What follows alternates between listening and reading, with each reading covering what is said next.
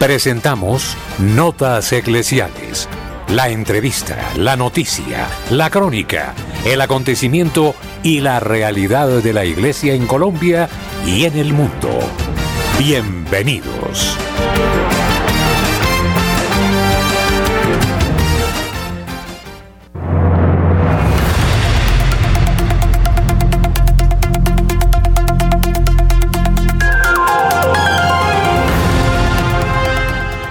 Buenos días, oyentes eh, de Radio María. Traemos a esta hora la información, los acontecimientos que conmueven al mundo, los hechos de interés en la Iglesia Católica. Les estamos saludando a Lida Becerra, a Mircar Hernández, el padre Germán Acosta, en la parte técnica Luis Fernando López, Camilo Ricaurte. La opinión, el análisis, editorial en Radio María.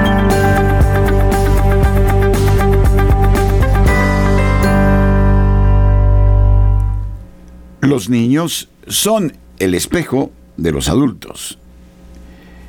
A pesar de su inocencia, no obstante, manifiestan lo que los adultos son ante la pérdida de la misma.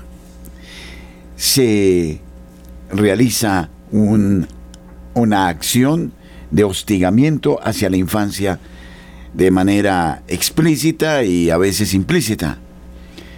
Las dos posturas son igualmente cobardes. Con los niños hoy se trafica, se trafica con sus órganos, se violenta a los niños. En algunas legislaciones se trata de justificar la pederastia. A los niños se les lleva a la guerra, se les pone como carne de cañón. A los niños se les elimina antes de nacer, se les aborta se trafica con sus órganos. Pero también los niños son objeto del pecado de omisión de muchos adultos, incluso de adultos que nos consideramos creyentes. No puedo aceptar que en un colegio católico y en muchos colegios católicos ya se esté implementando un tipo de educación que responde a la pérdida de la inocencia de los niños. Y entonces, con escándalo, me estoy dando cuenta de cómo en estas instituciones los rectores de las instituciones están adoptando el mismo lenguaje del nuevo orden mundial. Ya no se les llama a los padres eh, padres, sino tutores. En las palabras también hay una traición a los niños en esa deconstrucción del lenguaje. En muchos casos pecamos de omisión, no decimos nada. Creo que este es el pecado cáncer de la sociedad, la omisión. El que calla otorga, el que calla permite, consiente y justifica. Pero no podemos admitir que quienes dirigen los colegios asuman una actitud progre que los lleva a adoptar un lenguaje que se acomoda perfectamente a los intereses de quienes quieren eliminar la familia, la responsabilidad de los padres, su patria potestad, la responsabilidad de educar. Y entonces ya rectores de colegios católicos que hacen alarde de ser defensores de la fe, ya no llaman a los padres tutores, no lo llaman padres, sino tutores, es decir, van eliminando del horizonte con su, lenguaje que trata de ser incluyente estas mismas categorías de pensamiento materialistas lesivas de la dignidad de la infancia. Nada que hacer. El problema está en las palabras. Las palabras juegan un papel de primer orden para quienes detrás de bambalinas quieren acabar con la familia, con las tradiciones. Le estamos haciendo el juego al neomarxismo cultural en las mismas instituciones católicas. Y entonces adoptamos el lenguaje para estar a la altura, para ser políticamente correctos, equidistantes, generamos escándalo en los padres de familia y en los propios niños. ¿Cómo es eso de que en las instituciones católicas se invite a conferencistas que vienen ya a hablar eh, a los niños de cuatro años o a justificar que a la primera infancia se le enseñe la masturbación, la ideología de género y todo eso. Es un absurdo y es aquí donde un buen colegio católico tiene que dar la lucha y no puede escudarse detrás de las palabras o de las frases acomodadas o de la retórica para adoptar este lenguaje. Desde el momento en que como creyentes, como confesores de la fe en Cristo, asumimos este, el mismo estilo que está asumiendo el mundo, estamos perdiendo y estamos traicionando al ser humano. Y entonces, cuando se trata de los niños, se tratará de defender los principios que Dios nos ha enseñado en el Evangelio. Y Él recuerda cualquier cosa se haga a uno de estos niños, a mí la hacéis. ¿No sabéis acaso que los ángeles en el cielo ven el rostro de Dios en cada niño? No podemos permitir entonces que en las instituciones católicas se creen talleres o se permita, como está sucediendo en las instituciones católicas, homosexuales dando cátedras, o transgender o transgénero, o quienes van ya con eh, actitudes y modales abiertamente contrarios a lo que la ley natural dicta. Es una vergüenza. Entonces estamos viendo, y esto no se trata de exclusión, homosexuales como profesores para los niños, estamos viendo travestis en los colegios públicos, estamos viendo ateos en las universidades católicas que van es a sembrar el escepticismo y no la esperanza. De modo que ante esto creo que el afán eh, de dinero, el afán eh, de acomodarnos, nos quita el elemento profético y nos lleva a conectar con estas categorías de perdición que lesionan y de qué manera a las nuevas generaciones. Ante esto no caben medias medidas ni hacer alarde de estar con las últimas circunstancias. Se trata de defender la infancia. Es lo que Jesucristo exige. Y si no, sigámoslo haciendo y tendremos que dar cuentas y de qué modo ante el tribunal de Dios.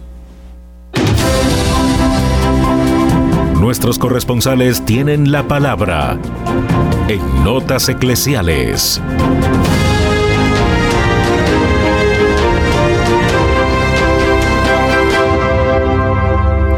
Saludo a Nairo Salinas en la ciudad de Bucaramanga. Buenos días.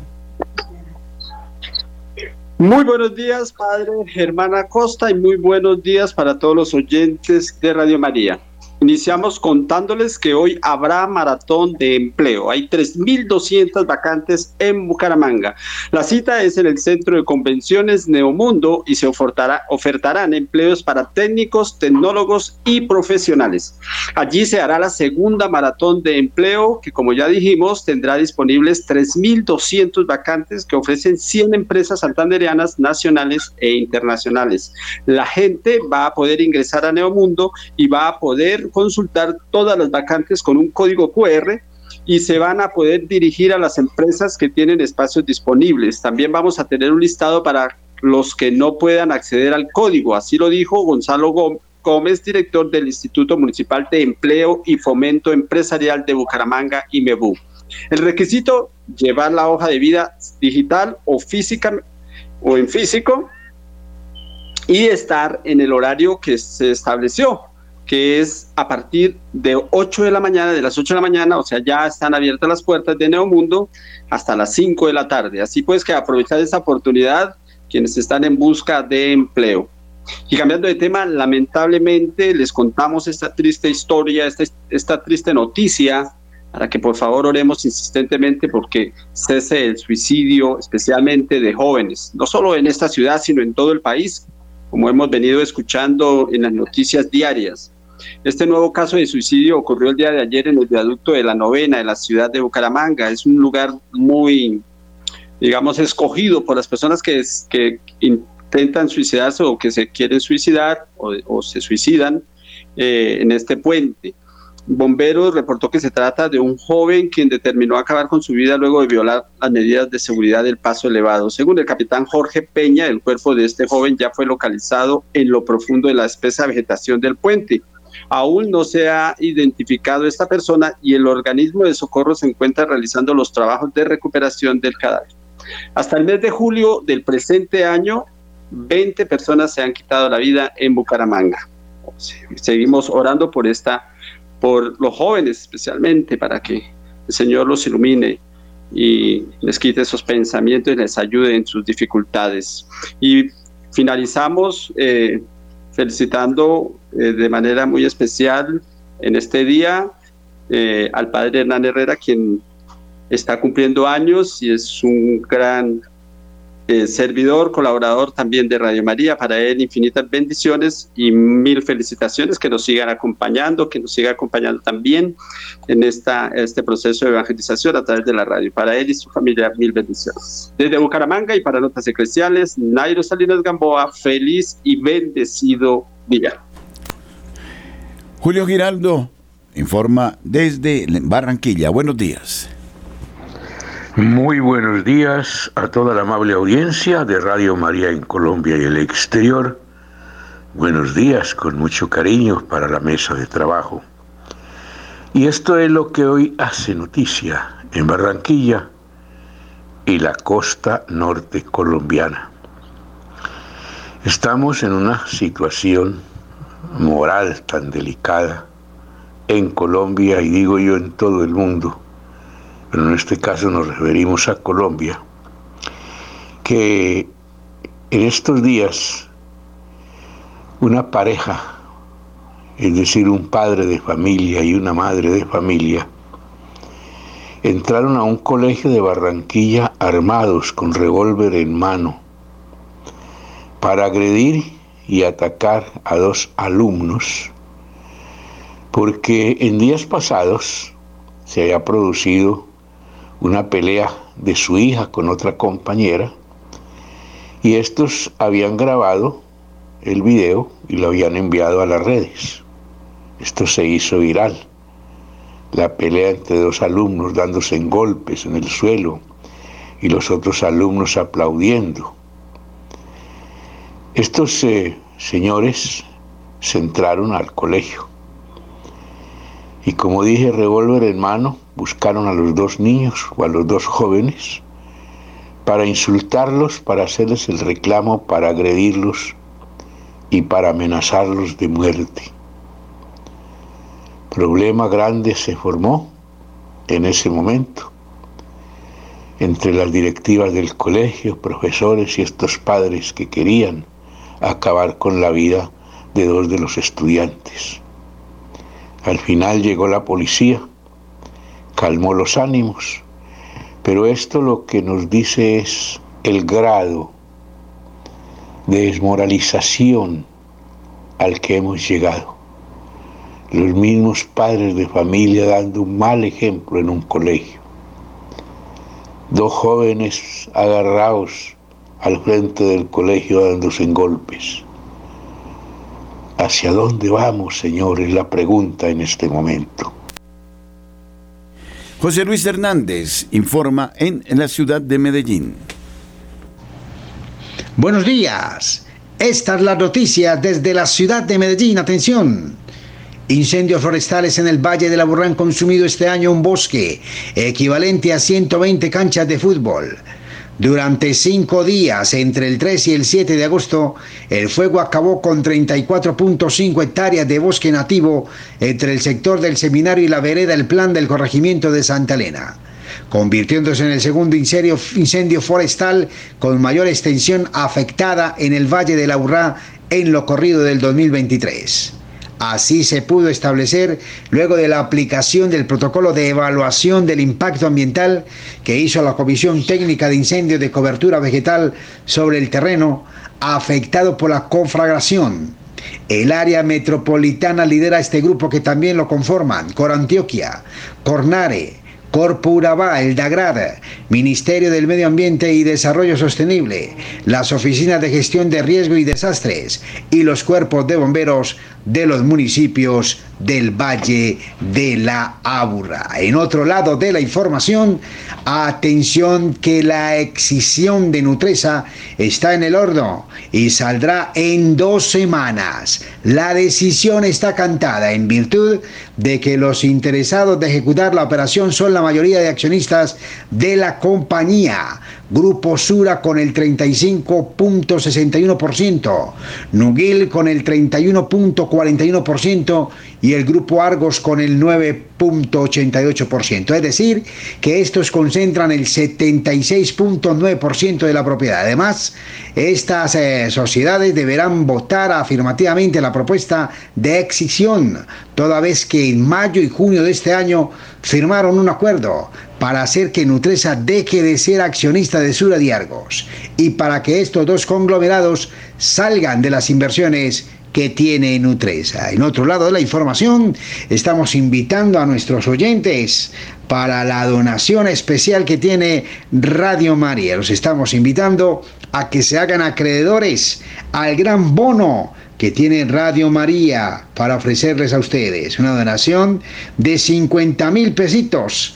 La idea es seguir evangelizando y para esto necesitamos de su ayuda, de su apoyo, de su concentración solidaria para que sigamos evangelizando. Las personas que estén interesadas en participar, en ayudar, en colaborar con esta donación de 50 mil pesitos por nuestro bono, Pueden comunicarse con la línea 313-591-3497 o con el 604-557-9589. Nuestra coordinadora Jenny Castro está atenta para atender a todos aquellos que quieran ser solidarios con nuestra estación Radio María a nivel nacional. Son 50 mil pesos para una donación que nos ayuda a seguir evangelizando, para que nuestra estación no se apague y siga evangelizando más corazones. Amigos, ha sido toda la información desde la ciudad de Medellín. Con mucho gusto, formó su corresponsal José Luis Hernández. Un buen día para todos. Y ahora nuestra querida Marta Borrero informa desde la Sultana del Valle, desde la ciudad de Cali. Hola, muy buenos días a poco más de un mes de las elecciones de alcalde, gobernadores, concejales, pues empieza a moverse mucho el asunto político, nos obliga a redoblar nuestra oración y empieza a haber alianzas entre los candidatos. Ayer, martes, la candidata a la alcaldía, Diana Rojas, anunció su alianza con el aspirante a ser el gobernador del Valle del Cauca, Tulio Gómez. Esta alianza, dice eh, Diana Rojas, es con el fin de frenar los actos de corrupción que flagelan a las entidades públicas, en la que inspeccionarán el manejo correcto de los recursos de los vallecaucanos. En su momento, cuando el máximo accionista del Club América, Tulio Gómez, anunció su candidatura, dejó claro que su rol como gobernador de obtener el apoyo de los ciudadanos tendrá tolerancia cero frente a ese delito que es cada vez más frecuente en el sector público. Bueno, ya comenzaron las alianzas, entonces vamos a estar muy atentos y en mucha oración. Y termino contándoles que en Santiago de Cali el próximo viernes tendremos la visita del presidente de México, ¿Cómo les parece? Cali se ha convertido en un lugar donde el gobierno nacional está teniendo encuentros estratégicos. La Conferencia Latinoamericana y del Caribe sobre Drogas, que se llevará a cabo entre el jueves 7 y el sábado 9 de septiembre en el Centro de Eventos Valle del Pacífico, reunirá de nuevo a Gustavo Petro, presidente de Colombia, y Andrés Manuel López Obrador, primer mandatario de México.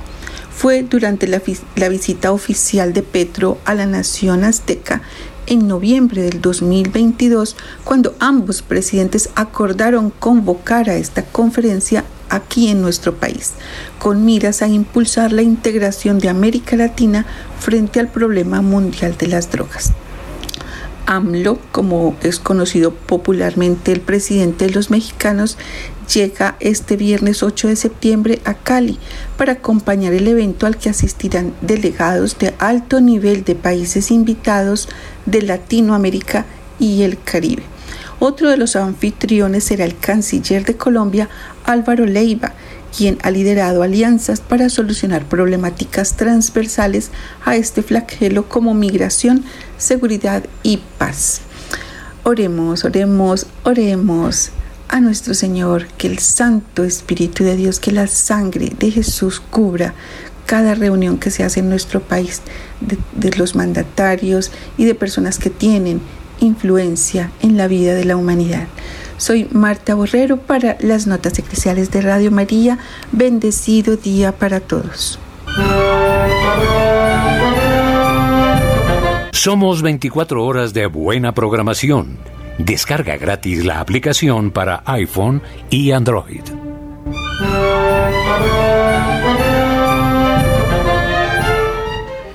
Nueva vacuna en camino, sin ensayos y con miocarditis declarada. Este es un artículo que recogemos de Andrea Zambrano y que nos parece pertinente. No se sabe si la nueva vacuna anti-COVID cubrirá las variantes actuales como la pirola porque no hay ensayo mientras las farmacéuticas admiten que puede aumentar el riesgo de miocarditis. Sin embargo, la Agencia Europea de Medicamentos EMA da luz verde y su equivalente italiano AIFA se prepara para hacer lo mismo. Alarma del doctor Bani Fragese, esta es la peor forma de proceder en ciencia. Hemos pasado de 10 años de experimentación a ni siquiera un eh, día. No solo no se sabe nada sobre la seguridad, sino que además se nos dice, sin ambajes, que con la nueva vacuna contra la COVID aumenta incluso el riesgo de contraer miocarditis. Sin embargo, la Agencia Europea de Medicamentos EMA, por sus siglas en inglés, su equivalente italiano, la Agencia Italiana del Fármaco AIFA, y el propio gobierno italiano a la cabeza, se disponen a dar luz verde a su utilización de la serie es malo para la salud, pero hay que usarla para protegerse de un virus que ya no es peligroso y sobre todo que se cura muy bien. Bienvenidos a la reanudación de la máquina pandemista que ha vuelto a ponerse en marcha atemorizando con las nuevas y temidas variantes. La más reciente es Pirola, que parece no ser una variante de Omicron. Sin embargo, por si acaso, la vacuna se promociona igual, aunque su última actualización proceda de subvariantes de Omicron. Así pues, si, como es probable, esta nueva variante de pirola se impone a la subvariante Kraken y Arturo de Omicron, no es en absoluto seguro que las vacunas de mRNA de Pfizer y Moderna que la EMA se apresura a utilizar la cubran. Al contrario, el propio presidente de AIFA, Giorgio Palú, declaró ayer al Corriere de la Sera que la vacuna cubrirá Kraken y probablemente Pirola. Ahí en ese probablemente está toda la nueva política sanitaria desde la pandemia hasta hoy. Probablemente significa que no lo sabemos. Y no lo sabemos porque las variantes corren mucho más rápido que el desarrollo de nuevas vacunas.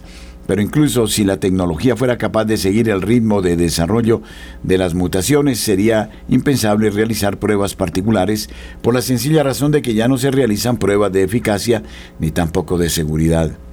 Evidentemente a los fabricantes les basta con haber administrado la vacuna anterior a millones de personas para poder decir que ya ni siquiera es necesario probarla, aunque el contenido haya cambiado. Mientras tanto, la situación es esta. El Comité de Medicina de EMA ha recomendado la autorización de la vacuna monovalente COVID-19 Omicron XBB.1.5, adaptada a las subvariantes de XBB como Kraken. La pelota está ahora en el tejado de la Comisión Europea para dar una decisión vinculante a nivel de la UE pero en la última actualización comunicada por Pfizer el 10 de agosto surgen indicios inquietantes como lo informó Patricia Floder-Reiter en el periódico italiano Verità. Además del mayor riesgo de desarrollo mm, miopericarditis, resulta que en lo que respecta a la seguridad, no se han realizado evaluaciones en sujetos inmunodeprimidos, incluidos los que reciben tratamiento inmunosupresor. Curioso, continúan diciendo que las personas inmunodeprimidas deberían vacunarse, pero admiten que no se sabe nada sobre la seguridad. Además, admiten importantes lagunas. No se han realizado estudios de genotoxicidad ni tampoco sobre el potencial cancerígeno, mientras que sobre la posibilidad de realizar la vacuna junto a la vacuna antigripal, Pfizer reconoce que no se ha estudiado la administración con otras vacunas y para la seguridad de las mujeres embarazadas, en este caso tampoco, se dispone de datos sobre la transferencia placentaria o la excreción en la leche materna de la vacuna. Es decir, sabemos muy poco sobre la nueva vacuna, pero eso es suficiente para EMA. ¿Es esta una forma científica de proceder? Es la peor manera, explica el doctor Bani Fragese a la brújula cotidiana puesto que los fabricantes ya han dicho que no es necesario experimentar los nuevos preparados de ARN-EM cada vez que se actualizan. Es absurdo, hemos pasado de un periodo de 10-15 años para probar una vacuna a no hacer ninguna prueba. Incluso no estamos hablando de productos idénticos. Lo que cambia es la secuencia de nucleótidos del ARNM, que cambia según la partícula que se quiere que fabrique el cuerpo. Y esto es algo completamente nuevo se quiere hacer pasar toda una plataforma de productos de ARNM como si fuera un único producto. En cambio, siempre es diferente porque lo que codifica el ARNM es diferente y puede tener efectos adversos porque la proteína resultante es diferente. Objetamos, pero ni siquiera con las vacunas de la gripe se hacía un ensayo cada año. Con los virus de la gripe conocíamos el mecanismo, solo cambiaba el antígeno y este es una diferencia sustancial, argumentó Fragese. En conclusión, es bueno saber que también esta nueva vacuna seguirá siendo experimental, aunque no se nos diga por qué no se ha hecho la biodistribución, además de no tener respuesta sobre su genotoxicidad. Las preocupaciones de Fragese son las mismas que la de otro científico que estudia desde hace tiempo el mecanismo de funcionamiento del producto llamado vacuna, el patólogo Paolo Bellavite, que en un comentario en su canal de Telegram afirmó, las llamadas vacunas actuales son eh, no son vacunas, conservan toda su peligrosidad porque siguen siendo spike, con acción tóxica directa y que desencadena la autoinmunidad que ya hemos explicado. Según Belavita, es cierto que los virus también provocan la activación del sistema y potencialmente la autoinmunidad, pero no infectan a todo el mundo y sobre todo las enfermedades víricas son curables si se cogen a tiempo. Nada de esperas vigilantes. Por otra parte, la nueva vacuna se promociona como la forma más segura de evitar la hospitalización, pero se trata de una afirmación totalmente carente de pruebas y fundamento está diseñada para una variante obsoleta y ni siquiera se ha probado su eficacia en seres humanos. Lo más probable es que sea un fiasco como su predecesora y que más bien provoque muchos más efectos adversos, incluidos los cardíacos, que se irán acumulando porque el mecanismo autoinmune se refuerza con cada dosis. Pero mientras tanto, la máquina de la vacunación se ha puesto en marcha y pronto ya a principios de otoño se administrarán las primeras dosis. ¿Qué problema este el que se ha ido identificando con el paso de los días?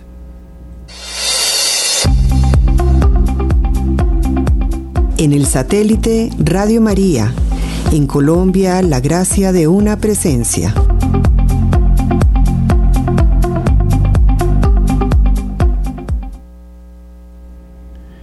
Saludamos ahora a Enrique Gordon. Él informa desde la ciudad de Quito, en Ecuador. Buenos días.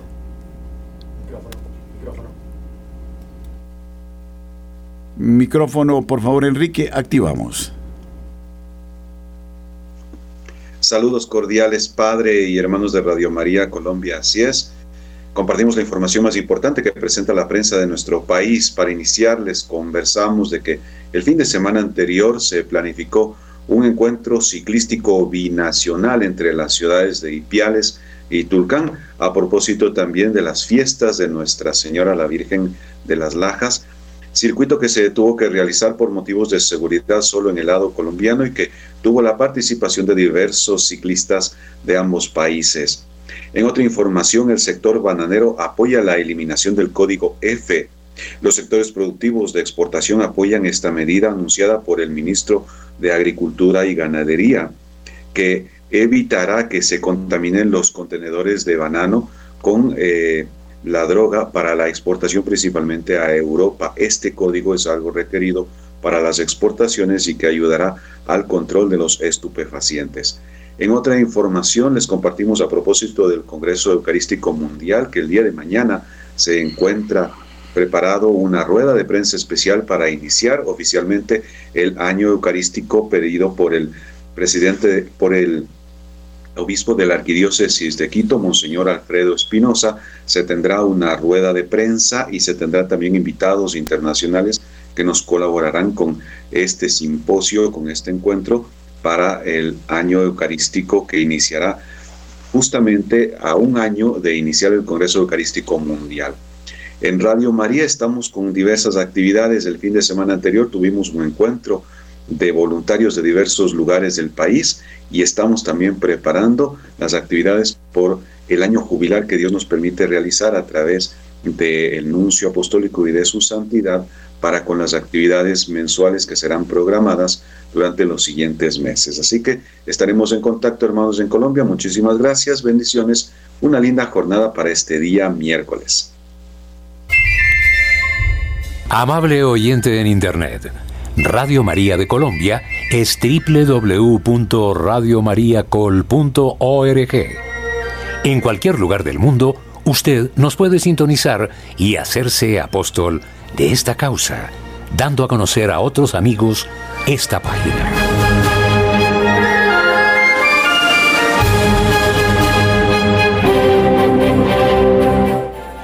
Alida Becerra informa.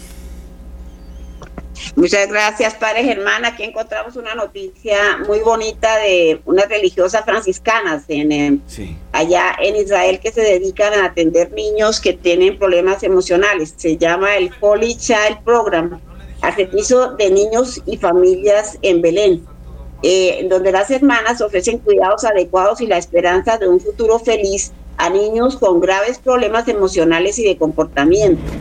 Se llama el Holy Child Program que es un centro para el tratamiento formativo y psicológico único situado en la localidad de Belsur, la ciudad en la cual el ángel anunció a los pastores el nacimiento del Salvador, el divino niño cerca de Belén, que lo encontramos también en algunos de los evangelios. Y durante la respuesta a una necesidad y a una queja de los padres de familia fue lo que motivó a la creación de este centro, que se instituyó en 1995 por las hermanas franciscanas de la Eucaristía el Holy Child Program es uno de los pocos centros en la zona de Belén que asiste niños con graves problemas de comportamiento y emocionales en una estructura de tratamiento terapéutico que se hace durante el día. Este programa nació por petición de los padres de estos niños, como les contaba al principio, que han mostrado grave estrés psicológico a causa de la primera intifada que ocurrió en 1987. El programa inició con cuatro niños y actualmente asiste a 35 35 junto con sus familias, es decir, también las familias participan de este programa en Cisjordania también ofrece también un programa de sensibilización además de un centro de formación para las universidades locales como la Universidad de Belén, la Universidad de Ananaya y también el Bitsec University y otras agencias que asisten a niños. La sanación que lleva a una vida feliz, aquí nos explica la hermana Rose Mesa, hermana franciscana de la Eucaristía. La misión del Holy Child Program ha sido siempre la de volver a dar confianza a través de la sanación y representa un lugar seguro para quien tiene problemas emocionales y de comportamiento que se manifiestan después en dificultades en casa, en la escuela y en la comunidad y por supuesto en el retraso en el desarrollo de estos aspectos en los niños. Aunque el enfoque hacia los que sufren de una discapacidad está cambiando lentamente en esta región, el hecho es que en su sociedad estos niños todavía se consideran marginados. Así como San Francisco besó al leproso, nos cuenta la hermana, estos niños y sus familias reciben al tiempo la atención y el cuidado que necesitan para sanar. No solo sanar, sino también convertirse en miembros integrados y generosos de la sociedad. Los estudiantes universitarios reciben seguimiento y apoyo durante al menos dos años después de la graduación. Este Holy Child Program tiene una tasa de éxito del 96% entre sus graduados, lo que significa que involucran en programas productivos relacionados con la comunidad, como la participación en programas de formación vocacionales o el apoyo financiero a sus familias a través del trabajo. Los graduados que vienen de nuestro programa son miembros productivos y activos de su comunidad local. Y las enseñanzas de la Iglesia Católica son el marco, por supuesto, de los servicios que ofrece el Holy Child Program. Los alumnos comienzan el día en este ambiente católico con un tiempo dedicado a la oración. La población estudiantil para el año académico 2022 a 2023 fue de 59% cristiana y 41% musulmana. Qué bien que esté abierto para todos. Orar juntos les ayuda a aprender y comprender, respetar la fe de los demás y formar así amistades duraderas. Eh, los estudiantes que participan en el programa asisten regularmente a clases adaptadas a sus fortalezas y necesidades específicas en una clase terapéutica. Al mismo tiempo, reciben una serie de terapias para ayudarlos a manejar sus dificultades psicológicas y de comportamiento. Este Holy Child Center enseña a resolver problemas, aumenta las competencias emocionales y sociales y reduce comportamientos agresivos y destructivos. Child Program es el primero de su tipo en Oriente Medio, respaldado por el reconocimiento internacional y ha colaborado con el fundador de Incredible Years, no solo para traducir el programa a la lengua árabe, sino también para incorporar algunos matices culturales. Entonces, pues como decíamos al principio, la familia también es un elemento esencial para la sanación de los niños. Para que el cambio pueda ser efectivo es necesario que toda la familia crezca junta y adquiera nuevas competencias. Es decir, aprendan a, comprender el problema que tienen con sus hijos y los ayuden a crecer. Los padres están comprometidos como socios en el proceso de sanación de los hijos y de esta manera desarrollan habilidades que promueven dinámicas familiares sanas, convirtiéndose en padres mejores y dando estabilidad a los hijos. Los programas para los padres prevén asistencia psicológica individual y familiar, grupos de madres, formación para las madres en la asistencia a las tareas de los niños, excursiones y programas culturales, la promoción de la alfabetización, y la asistencia a un programa cotidiano de lectura recreativa. Las madres que han concluido con éxito el programa con el hijo son invitadas a volver como coprofesoras. Esto no solo es una confirmación de su crecimiento personal como madres, sino que es también un signo de esperanza para otras mujeres que a menudo llevan toda la responsabilidad de la educación de los hijos y la orden ecuestre de los Caballeros del Santo Sepulcro ha sido fundamental para la continuidad del Holy Child Program con varias lugartenencias y apoyos de distintos índoles. Esta sería la información para Germán y oyentes.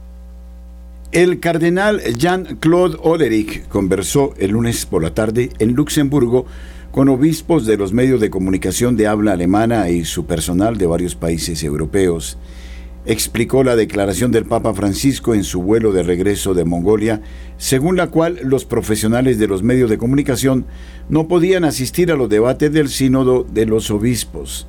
Como relator general, el arzobispo de Luxemburgo es en gran medida responsable de la preparación y realización del sínodo de los obispos, como también explicó el Papa a los periodistas que lo acompañaron el lunes. Los medios de comunicación independientes del Vaticano no podrán seguir en tiempo real las sesiones plenarias de los aproximadamente 420 miembros del sínodo y asesores teológicos en la sala de audiencias del Vaticano.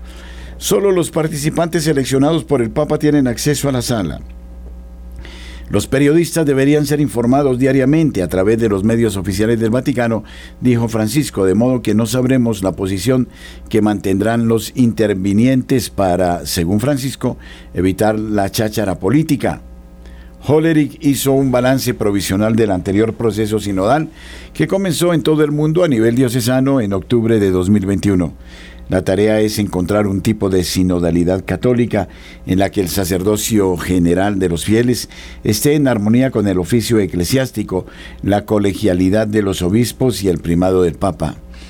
El alto purpurado estaba convencido de que las diferencias y tensiones existentes también pueden conducir a la fecundidad de una iglesia que permanece junta en el camino con la mirada puesta en Cristo. El cardenal pidió expresamente una mayor inclusión y apertura la iglesia debe alinearse con la actitud de Jesucristo que se acercó a las personas con los ojos abiertos y de manera personal. ¿Cómo pudimos nosotros como iglesia desarrollar tal rigor en muchas cuestiones morales que excluyen a las personas aunque Cristo nunca actuó así? Preguntó autocríticamente el arzobispo.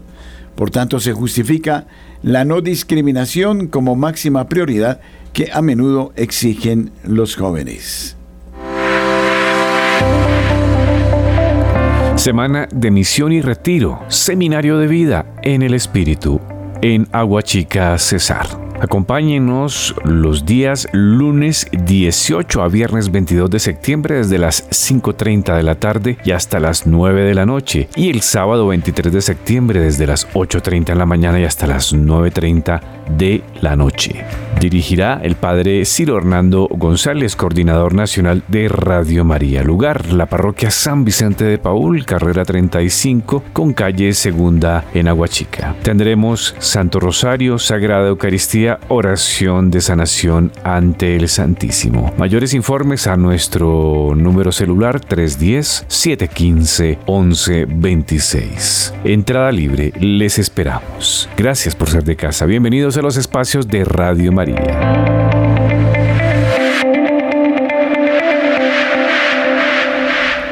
Saludamos a Amílcar Hernández. Él nos hará una radiografía de la situación económica por la que eh, pasa nuestro país. Buenos días, Amílcar.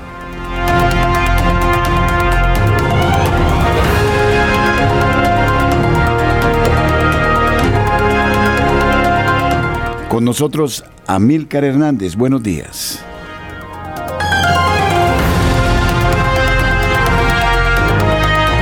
En un verdadero pugilato se convirtió la actuación de los abogados defensores Iván Cancino y Miguel Ángel del Río.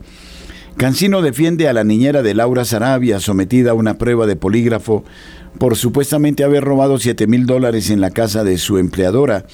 Y del Río es el defensor de dos policías encarcelados por haberle dicho a una fiscal que las empleadas de Sarabia eran miembros del clan del Golfo para que autorizaran las escuchas ilegales.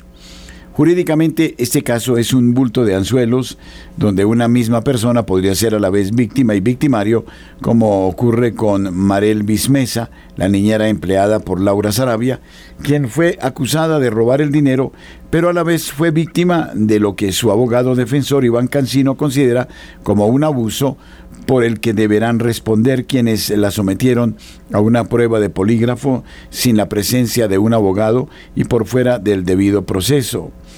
Para Cancino, con su defendida Marel Mesa, está claro que hubo una violación de derechos y garantías por parte del personal de la policía. A los policías, eh, pero no a los del polígrafo, sino a los que desde Chocó le pidieron a una fiscal que autorizara escuchas ilegales a las empleadas de Sarabia, es a quienes defiende el abogado Miguel Ángel del Río este pugilato de pesos pesados del derecho, mientras Laura Sarabia, víctima de un robo, se estrena como directora del Departamento de la Prosperidad Social, cargo que tiene nivel ministerial y ahora la Fiscalía de Francisco Barbosa no puede continuar el proceso por supuesto abuso de autoridad de su parte, sino que quedará en manos de un fiscal delegado ante la Corte Suprema de Justicia. El defensor Miguel Ángel del Río, a diferencia de Iván Cancino, quien está en otra orilla, es reconocido como un abogado petrista en términos ideológicos. Ha dicho que defenderá con todo su equipo a los miembros de la Dijín detenidos el pasado 31 de agosto y encarcelados por lo que él considera como una persecución de la Fiscalía para a su vez perseguir al gobierno.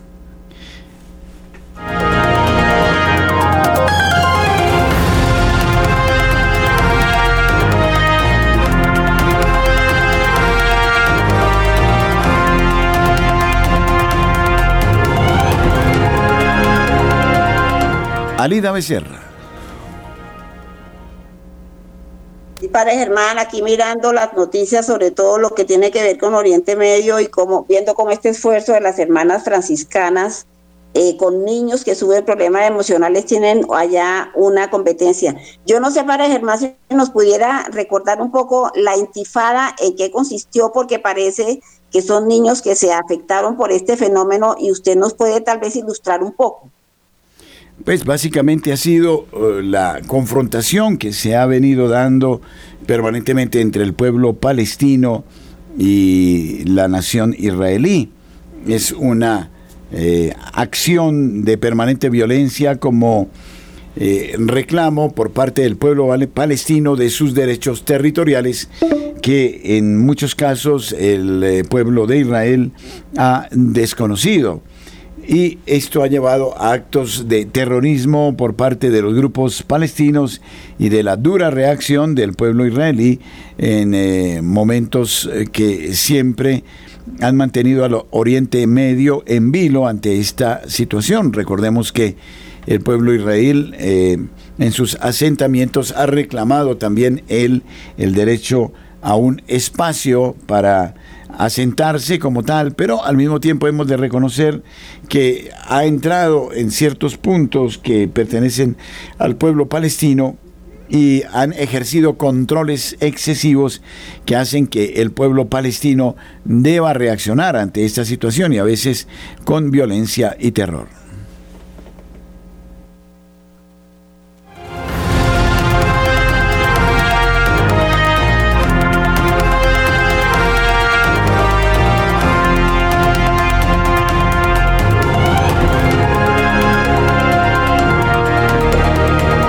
Sí, Alida. Estábamos pendientes del comentario de Amílcar, estaba él preparado, pero debe tener algún problema técnico eh, sobre esto. Eh,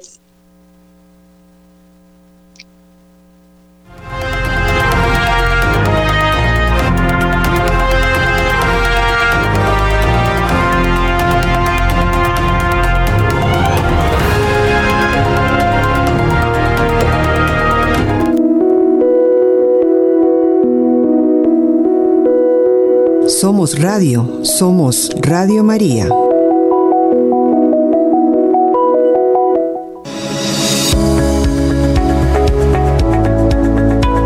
Apreciados oyentes de la ciudad de Medellín, gracias por distinguirnos con su amable sintonía. Somos familia. Nuestra madre nos acoge con singular afecto.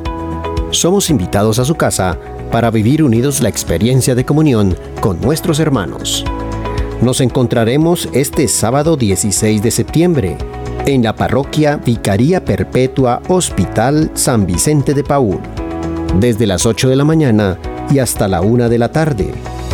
Agradecemos la gentileza del Padre Ciro Hernando González, Coordinador Nacional de Promoción de Radio María, quien nos convoca para un momento de reflexión en torno al tema Sanación a través del amor. Mayores informes al teléfono 604-557-9589 o al celular 313-591-3497. Los esperamos.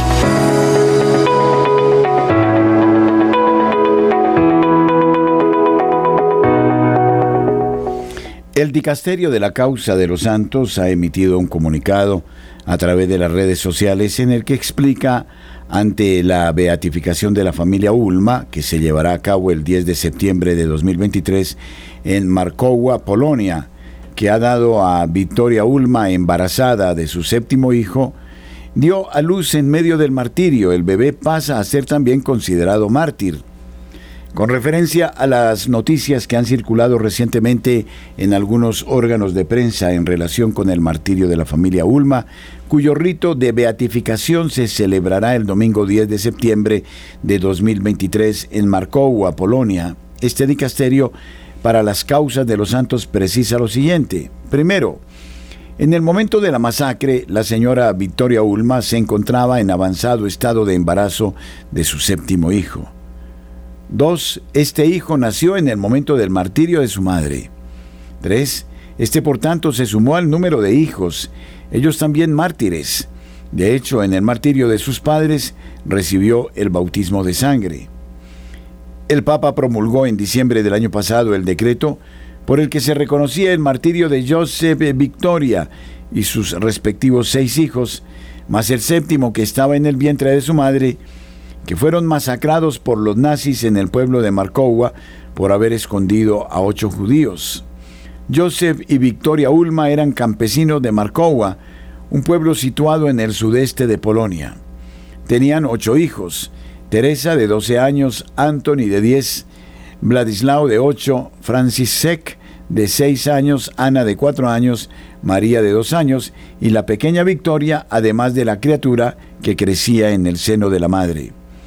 En 1944, los Goldman Grenfeld, una familia judía compuesta por ocho personas, lograron escapar del campo de concentración de Auschwitz y buscaron refugio en la granja de la familia Ulma.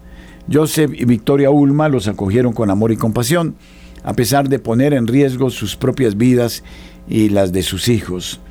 Durante esos difíciles días, los Ulma brindaron apoyo moral y espiritual a la familia judía que huía del campo de concentración.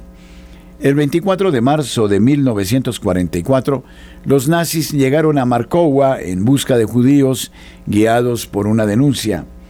Descubrieron la presencia de los Goldman Grenfell escondidos en el techo y los ejecutaron a tiros. Luego Joseph y Victoria Ulma fueron sacados de su casa y asesinados frente a sus hijos. Poco después también mataron a todos los hijos de los Ulma. Unos pocos días después, los parientes de la familia Ulma asumiendo un gran riesgo, tomaron la decisión de exhumar los cadáveres y para darles una sepultura cristiana se reunieron allí. Fue durante esta ocasión que se descubrió que el niño no nacido había salido parcialmente del vientre de su madre. El bebé había nacido de la madre moribunda, pero no pudo sobrevivir. Con esta decisión se zanja la polémica abierta al haberse informado de que se iba a beatificar a un feto no nacido. Su caso es eh, comparable al de la ejecución de los santos inocentes provocada por el rey Herodes. 8, 55 minutos en la mañana.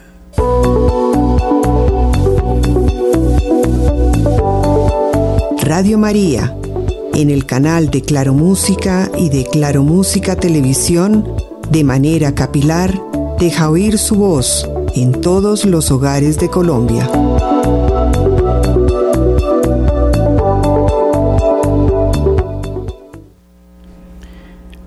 Alida Becerra.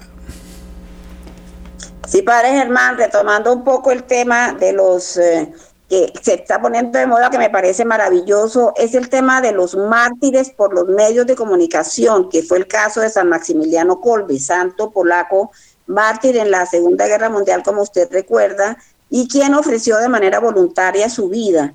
Eh, a cambio de la vida de un padre de familia a quien iban a sacrificar pero la queja de este hombre porque tenía hijos, mujer, familia, hizo que San Maximiliano diera un paso adelante y se ofreciera, ofreciera su vida. Es el martirio de aquellos que han sido periodistas, comunicadores, como San Maximiliano Kolbe, que entre otras cosas, siendo franciscano polaco, quiso pasarse al Japón a trabajar allá y en principio, por supuesto, fue negada la autorización, ni siquiera conocía el japonés, pero un poco al sentir aquella voluntad de Dios dentro de él, el pontífice a donde acude San Maximiliano lo autoriza para ir a Japón y termina allí, padre, eh, también publicando el periódico de la Inmaculada, que se llamaba El Caballero de la Inmaculada. Y ese eh, lo publicó y lo divulgó por mucha en lengua nipona. Entonces, esta es la evangelización y cómo, cómo lo que es la voluntad de Dios en un niño que había ofrecido no solamente su castidad y su pureza, sino también morir como mártir, como hizo él cuando la Virgen le propuso que se aceptaba dos coronas, la blanca, la de la castidad, y la roja, que era la del martirio. Entonces son ejemplos de periodistas, comunicadores, padre, que han entregado su vida por la misión pero en este caso por la misión de la divulgación de la fe y del Evangelio, a pesar de tantas dificultades. Quería traer esa anotación justamente hace poco, que fue la fiesta patronal de él.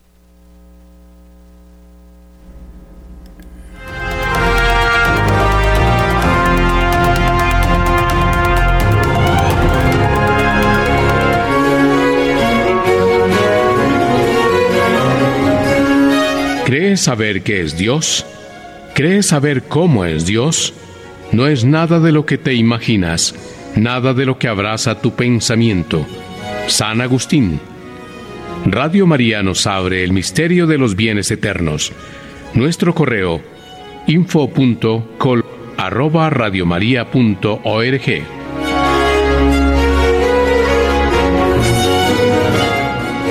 Durante este mes de septiembre, con la Jornada Mundial de Oración por el Cuidado de la Creación, comenzó el tiempo de la creación 2023, la celebración ecuménica anual de oración y acción por la Casa Común, que en esta oportunidad finalizará el 4 de octubre, el mismo día en que la Iglesia Católica Universal vive la fiesta de San Francisco de Asís, patrono de la ecología.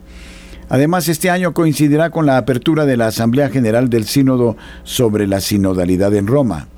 El tema elegido para la celebración del tiempo de la creación este año es que la justicia y la paz fluyan.